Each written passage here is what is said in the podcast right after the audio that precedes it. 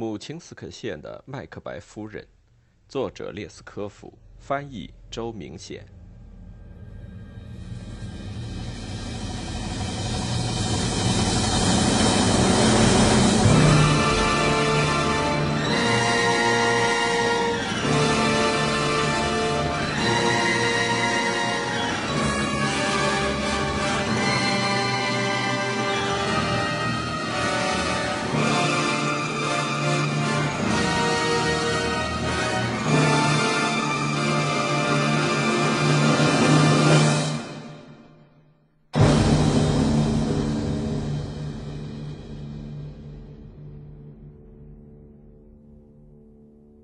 第七章，卡捷琳娜·利沃夫娜刚把蜡烛吹灭，脱下衣服，钻进软和的鸭绒被子里，睡意就朝她袭来。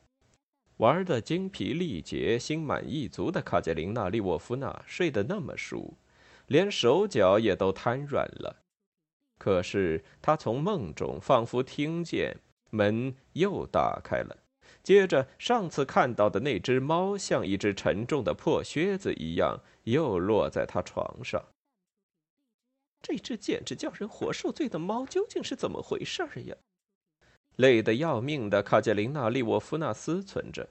刚才我还特地自己去关门，亲手把门锁上的，可猫又进来了。我马上把它扔出去。卡捷琳娜·利沃夫娜想站起身来，可是睡梦中手脚都不听使唤，而这只猫却在她身上爬来爬去，一面发出一种古怪的咕噜咕噜的声音，好像它又说起人话来。卡捷琳娜·利沃夫娜吓得毛骨悚然。不要紧，她想着，没什么关系。明天一定要弄点圣水来洒在床上。这只怪猫真叫我讨厌死了。而这只猫却把一张猫脸紧紧地贴着它，一面在它耳根旁叽里咕噜地说起话来。我怎么会是猫呢？他说：“这又何苦来？你真聪明，卡捷琳娜·利沃夫娜，你认定我根本就不是猫。我呢，正是有名的商人鲍里斯·季莫菲耶维奇。”我是因为吃了儿媳妇为我准备的食物，肚子里的肠子全都裂开了，才变成现在这副可怜相的。就因为这样，猫继续咕噜着，我的身子才缩小了。我现在变成一只猫的模样，前来看看那个很少想到我的人，让他看看我究竟是什么人。怎么样呢，卡捷琳娜·利沃夫娜？你眼下在我家里日子过得怎么样啊？你是怎么样的来遵守你的誓言呢？我是特意从坟墓里出来，想看看你是怎么样在你丈夫的床上跟谢尔盖·费里佩奇亲热的。咕噜咕噜，可是我什么都看不见呐！你用不着害怕，你看，吃了你准备的食物，连我的眼珠子也掉出来了。你好好的看看我呀，老朋友，别害怕呀。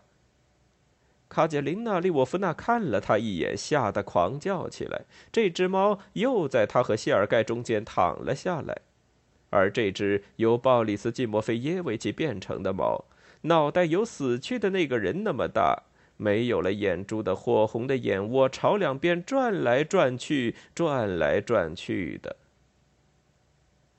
谢尔盖醒了过来，安慰了卡捷琳娜·利沃夫娜一番，又睡着了。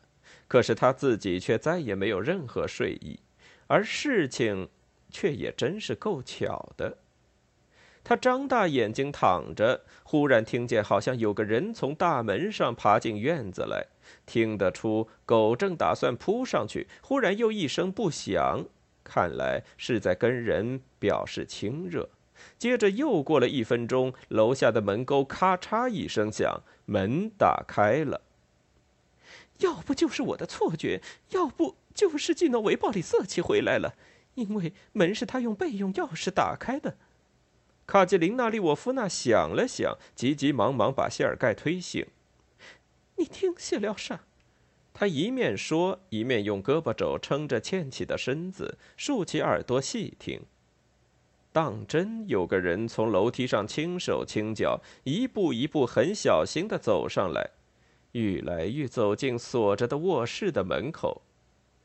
卡捷琳娜·利沃夫娜只穿着一件衬衫，一下子从床上跳下来，打开了小窗。谢尔盖也顷刻之间赤着脚跳到走廊里，用脚勾住柱子。他已经不止一次沿着这根柱子从女主人的卧室里爬下去了。不，你别走，你就蹲在这儿，别走开。卡捷琳娜·利沃夫娜低声说了几句，把谢尔盖的鞋子和衣服从窗口扔了出去，而自己重又一头钻进被子里等着。谢尔盖听从了卡捷琳娜·利沃夫娜的话。他没有顺着柱子溜下去，却在小走廊的甲板底下隐藏了起来。这时，卡捷琳娜·利沃夫娜听见丈夫走进了房门口，她屏住呼吸倾听着，他甚至能听得出他那嫉妒的心跳得多么厉害。不过，在他心里并没有丝毫的怜悯，只有恶毒的嘲笑。去找过去的日子吧。他只管想他的，一面还微笑着，像个天真无邪的婴儿那样呼吸。这个场面延续了十来分钟，可是到后来，季诺维·鲍里瑟奇终于不高兴再站在门口听他妻子睡觉了。他敲了敲门。谁呀？卡捷琳娜·利沃夫娜没有马上回答，声音里仿佛还带着睡意。自己人。季诺维·鲍里瑟奇回答说：“是你吗，季诺维·鲍里瑟奇？是我，好像你还听不出来。”卡捷琳娜·利沃夫娜就像她躺在床上时那样，只穿着一件衬衫跳了起来，开了门让丈夫走进卧室，然后又一头钻进了暖和的被窝里。天亮以前好像有点冷起来了，她裹在被子里说。基诺维·鲍里瑟奇走进房间，环顾四周，祷告上帝，点上蜡烛，再向四下里打量了一下。你的日子过得怎么样？他问他太太。没什么，卡捷琳娜·利沃夫娜回答说，一面欠起身子，开始穿上一件敞襟的花布短上衣。要把茶炊烧起来吗？他问道。不要紧，去把阿克西尼亚叫来，让他烧吧。卡捷琳娜·利沃夫娜赤着脚，系了双鞋就往外跑。半个小时过去了，他还没有回来。在这段时间里，他自己在烧茶炊，还悄悄地奔到走廊里去看过谢尔盖。你就坐在这儿，他低低地说。要坐到什么时候？谢廖沙也同样低声问道。哼你真是太不懂事儿了！坐着，坐到什么时候我会告诉你的。卡捷琳娜·利沃夫娜又亲手把他重新安顿在老地方。卧室里的动静，谢尔盖从走廊那里听得一清二楚。他又听见门响了一下，卡捷琳娜·利沃夫娜重新回到丈夫那里，一字一句都听得清清楚楚。你怎么在那里张罗了这么半天？基诺维·鲍里瑟奇问着妻子：“我在烧茶炊呀。”他沉着的回答。出现了暂时的停顿。谢尔盖听见基诺维·鲍里瑟奇把他的上装挂到衣架上。这会儿他在洗脸了，鼻子呼哧呼哧的作响，溅得到处都是水。现在他在要一条毛巾，重又打开了话匣子。你怎么？就把爹葬了呢？丈夫发问道。就这么回事妻子说。他老人家死了，就把他葬了呗。这可真是一件怪事。天知道。卡捷琳娜·利沃夫娜回答说，把茶杯碰得叮当作响。基诺维·鲍里瑟奇忧郁的在房间里踱来踱去。那么。您在这儿是怎么打发日子的呢？季诺维·鲍里瑟奇又盘问起妻子来。我们过的什么好日子，想必是人人知道。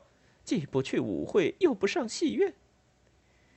我看您连见到丈夫好像也不大快乐。”基诺维鲍里瑟奇斜着眼睛瞟了他一眼，说道：“我跟您又不是年轻夫妻，见了面用不着发狂，还要怎么样开心呢？我不是在张罗着为了让您舒服点儿而跑来跑去吗？”卡捷琳娜·利沃夫娜又一次从房间里跑出去端茶炊，也再一次奔到谢尔盖面前，扯了他一把，说道：“留点神气了啥？”谢尔盖并不清楚会出什么事儿，不过他还是做好了准备。卡捷琳娜·利沃夫娜又回到房间里，这时季诺维鲍里瑟奇正跪在床上，把他的带琉璃珠链子的银表挂到床头的墙上去。您这是为什么呢？卡捷琳娜·利沃夫娜，一个人睡的被子却要铺成两个人睡的。他忽然有点奇怪的问起妻子来：“我不是一直等您回来吗？”卡捷琳娜镇定的看着他，回答说：“这一点上我要深深感激您。可是您的被子上这个东西是从哪儿来的？”季诺维·鲍里瑟奇从被子上把谢尔盖的一条羊毛小腰带给拾了起来，拎着他在妻子眼前让他看。卡捷琳娜·利沃夫娜毫不犹豫：“花园里捡的，用来系裙子。”好啊，季诺维·鲍里瑟奇特别加重语气说了一声：“关于您的裙子的事儿，我们早就听说过不止一次了。您听说了什么？都是您干的那些好事儿呗。我什么事儿也没干。好吧，这个我们会搞清楚的，什么事儿都会搞清楚的。”基诺维·鲍里瑟奇回答说，一面把喝空了的茶杯朝妻子面前推过去。卡捷琳娜·利沃夫娜不吭声。您干的这些事儿，卡捷琳娜·利沃夫娜，我们都要查得清清楚楚。过了好一会儿，基诺维·鲍里瑟奇朝着妻子把眉毛一扬，又说起话来：“您的卡捷琳娜·利沃夫娜并不是什么胆小鬼，不会让你这一套给吓倒的。”他回答说。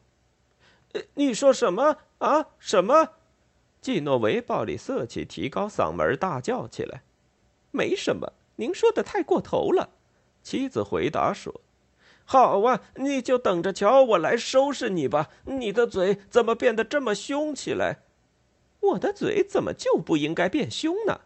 卡捷琳娜·利沃夫娜反唇相讥：“你、你、你还是多多多检点检点自己的行为吧。”我没什么可检点的，不管什么人在您面前乱嚼一通舌头，莫非我都应该忍气吞声，让人家糟蹋不成？真是稀罕事儿！不是，不是什么呃乱乱嚼舌头，您您干的风流事儿是明摆着的。我干了什么风流事儿呀？你说呀！卡捷琳娜·利沃夫娜当真涨红了脸，大叫起来：“我我我我知道，知道你你你干了干了些什么事儿。”好啊，您既然知道，就明说吧。季诺维·鲍里瑟奇没有吱声，又把空杯子朝妻子面前一推。哼，显而易见，您说不出什么来。卡捷琳娜·利沃夫娜鄙夷地说，冲着丈夫把茶匙猛地往碟子上一摔。您倒是说呀，人家在您面前告了谁？我养的汉子究竟是哪个？您您会知道的。呃，别太着急嘛。是不是有人在您面前说谢尔盖的坏话？我我我我们我们会会知道的，太太会知道的。卡捷琳娜·利沃夫娜，我我们完全有权处置您，谁谁也剥夺不了这种权利。您自己会说出来的。哼，我简直就受不了了！卡捷琳娜·利沃夫娜把牙齿咬得嘎吱嘎吱响，叫嚷着，脸色气得煞白，忽然跑到房门外去了。好吧，他来了。没过一会儿，他拉着谢尔盖的袖子走进来，说：“您来盘问他，盘问我吧，看您究竟知道些什么。说不定您马上会知道的事情，比您想知道的还要多一些呢。”季诺维·鲍里瑟奇甚至有点不知所措了。他一会儿望望站在门楣旁的谢尔盖，一会儿望望交叉着两手、若无其事坐在床沿上的妻子，简直搞不懂这事情会闹到什么下场。你你你这是干什么？你你你这条毒蛇！他好不容易才说出一句话来，并没有从圈椅上站起来。你只管问，既然你知道的清清楚楚，卡捷琳娜·利沃夫娜毫无顾忌的回答：“你还想吓唬我说要把我宰了？”他意味深长的眨眨眼睛，接下去说道：“这桩事儿你是永远也办不到的。我早就知道你打的什么主意，所以呀。”我也早就想好了该怎么对付你，现在我就要来对付你了。呃，这这算算什么话？呃，滚滚滚滚出去！季诺维·鲍里瑟奇朝谢尔盖大吼一声：“那是当然了。”卡捷琳娜·利沃夫娜学着他的腔调也说了一句。他动作敏捷地把门锁上，把钥匙往口袋里一放，穿着长巾褂子又往床上一靠：“来呀，谢廖日切克。”你过来呀，过来，亲爱的。他招呼电火走到他身边来。谢尔盖把拳发一甩，大胆地坐到女主人身旁。呃，天天哪，我我的上帝呀！这这这这成个什什么体统？呃，你你你们这这是干什么？不不不不不，不要脸的东西！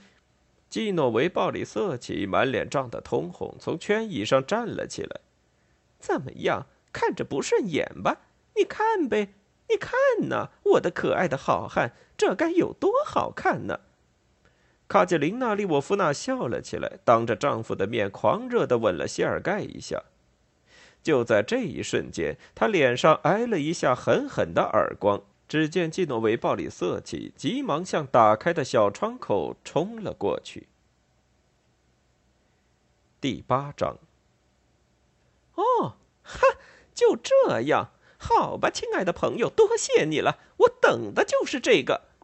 卡捷琳娜·利沃夫娜大叫起来：“好吧，现在就要见分晓，这一下可由不得你了，得听我的。”她一把推开谢尔盖，一个箭步朝丈夫窜过去。基诺维·鲍里瑟奇还来不及跑到窗口，他已经从背后抓住他，细长的手指卡住他的脖子，把他像一捆新割的大麻似的朝地上一扔。基诺维·鲍里瑟奇咕咚一声摔倒，后脑勺重重的在地板上碰了一下，他简直完全惊呆了。他万万没有料到事情会收场的这样快。他的妻子用来对付他的第一步毒手，就使他明白过来：只要能够摆脱他，他是什么事情都干得出来的。所以，他眼下的处境十分危险。基诺维·暴力色气在他跌倒的那一刹那就明白了这一切，不过他并没有叫喊。他知道谁也不会听到他的声音，叫喊起来只会把事情弄得更糟。他默默地抬起眼睛，用充满愤恨、责难与痛苦的眼光盯着妻子看。妻子仍旧用他那细长的手指紧紧地卡住他的脖子。基诺维·鲍里瑟奇无法还手，他那握紧了拳头的两只手平摊在地上，痉挛得直哆嗦。其中一只手还可以动弹，另外一只被卡捷琳娜·利沃夫娜用膝盖压在了地上。你来抓住他！他对谢尔盖冷漠的低声说了一句，自己又转过身来对付丈夫。谢尔盖坐在主人身上。用膝盖压住他的两只手，打算替换卡捷琳娜·利沃夫娜用手去卡他的脖子，但就在这时，他自己却没命地叫喊起来。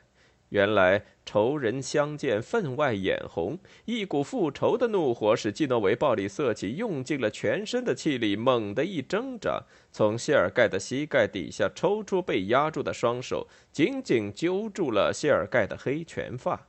像只野兽一样用牙齿咬住他的喉咙，但为时不长。基诺维·鲍里瑟奇立刻痛苦地呻吟一声，垂下了脑袋。卡捷琳娜·利沃夫娜脸色煞白，几乎连气也不喘一口，站在丈夫与情人中间。她的右手捏着一只沉甸甸的蜡烛台，烛台的底盘朝下，上端捏在她的手里。鲜红的血像一股细细的带子一样，顺着季诺维·鲍里瑟奇的鬓角和面颊鼓鼓的淌下来。哼，叫神父来。基诺维·鲍里瑟奇毫无表情地哼了一声，带着极端嫌恶的神情，把头朝后仰，尽量想不去看骑在他身上的谢尔盖。做，做忏悔。他说的更加模糊不清了，一面颤抖，一面斜着眼睛看着发根旁逐渐凝聚起来的热血。您够好了，用不着忏悔。卡捷琳娜·利沃夫娜咕哝了一句：“好了，别再跟他磨蹭了。”他对谢尔盖说：“好好的卡紧他的脖子。”基诺维·鲍里瑟奇发出了一阵嘶哑的声音。卡捷琳娜·利沃夫娜弯下身子，双手用力按压谢尔盖卡住她丈夫脖子的手，一只耳朵贴近丈夫的胸膛听着。就这样不声不响的过了五分钟。他欠起身来说道：“行了，他完了。”谢尔盖也站起身来，吐了一口气。基诺维·鲍里瑟奇躺在那儿，他已经死了，脖颈被勒伤，鬓角被打破，头部的左面有一块不大的血迹，不过血已经不再流出来，因为伤口已经给头发盖住，血也已经凝住了。谢尔盖把季诺维·鲍里瑟奇拖到过世的鲍里斯·季莫菲耶维奇不久前关过谢尔盖本人的那个石头仓库地下室的一间小地窖里放好，然后又回到阁楼上。这个时候，卡捷琳娜·利沃夫娜正卷起长襟褂子的袖子，把裙子撩得高高的，拿着树皮擦子，仔仔细细地用肥皂擦洗季诺维·鲍里色起在她卧室的地板上留下的血迹。刚才，基诺维·鲍里瑟奇还在喝那顿败兴的茶来暖和他自己那颗当家人的心，可现在茶炊里的水还没有凉掉，地上的血迹却已经擦洗得一干二净了。卡捷琳娜·利沃夫娜拿起一只铜的漱口杯和涂上了肥皂的树皮刷子。来，你给我照亮。他走到房门口，对谢尔盖说：“往下一点。”往下找。他说着，一面仔细查看谢尔盖拖着基诺维·鲍里瑟奇到地窖去时的一路上走过的每一块地板。在油漆过的地板上，只有两处地方发现了两个樱桃般大小的血迹。卡捷琳娜·利沃夫娜用擦子擦洗了一下，血迹就消失了。活该！谁叫你像个小偷似的爬到老婆身边来？谁叫你来捉奸？卡捷琳娜·利沃夫娜说道，一面直起身子朝仓库那个方向看了一眼。现在完事儿了，谢尔盖说。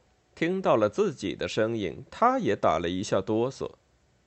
他们回到卧室的时候，一抹朝霞已经映红了东方，给繁花似锦的苹果树微微的镀上了一层金黄。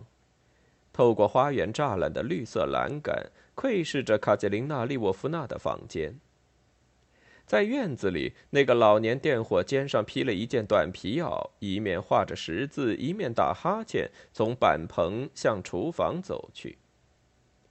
卡捷琳娜·利沃夫娜小心翼翼地扯起了百叶窗，留神打量了谢尔盖一眼，仿佛要看透他的灵魂。好了。你现在已经是个商人了。他把一双纤纤玉手放在谢尔盖肩头上，说道：“谢尔盖什么话也没有回答。谢尔盖的嘴唇在发抖，整个身子都抖得像发寒热病似的。卡捷琳娜·利沃夫娜则只有嘴唇有点发凉。